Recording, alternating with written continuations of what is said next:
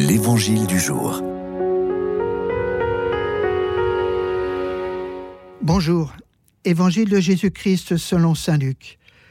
En ce temps-là, Jésus disait aux foules, Quand vous voyez un nuage monter au couchant, vous dites aussitôt qu'il va pleuvoir, et c'est ce qui arrive. Et quand vous voyez souffler le vent du sud, vous dites qu'il fera une chaleur torride, et cela arrive. Hypocrite, vous savez interpréter l'aspect de la terre et du ciel, mais ce moment-ci, pourquoi ne savez-vous pas l'interpréter?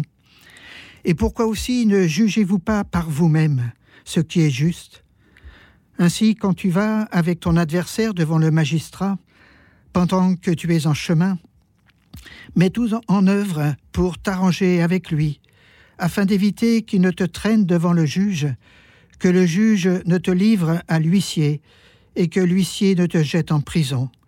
Je te le dis, tu n'en sortiras pas avant d'avoir payé jusqu'au dernier centime. Les temps ont bien changé. Dans nos villes aujourd'hui, on ne sait plus lire le ciel. On préfère regarder le bulletin météo à la télé ou sur son téléphone. On ne sait plus interpréter les choses. Tout semble être servi sur un plateau et les informations nous submergent. Oui, les temps ont changé. Aujourd'hui, la question de Jésus est encore plus brûlante. Ce moment-ci, pourquoi ne savez-vous pas l'interpréter? Pourquoi ne jugez-vous pas par vous-même ce qui est juste? Interpréter, c'est trouver un sens, c'est percevoir à travers ce que je vis une résonance et une raison d'exister. Nous avons un atout immense et unique, la parole de Dieu non pas comme quelque chose qui tomberait du ciel, mais comme un long dialogue d'amour de Dieu avec chacun. Je cherche à entendre ce que Dieu me dit à travers ce que je vis, et par sa parole ruminée et méditée, je donne du sens à ce que je vis.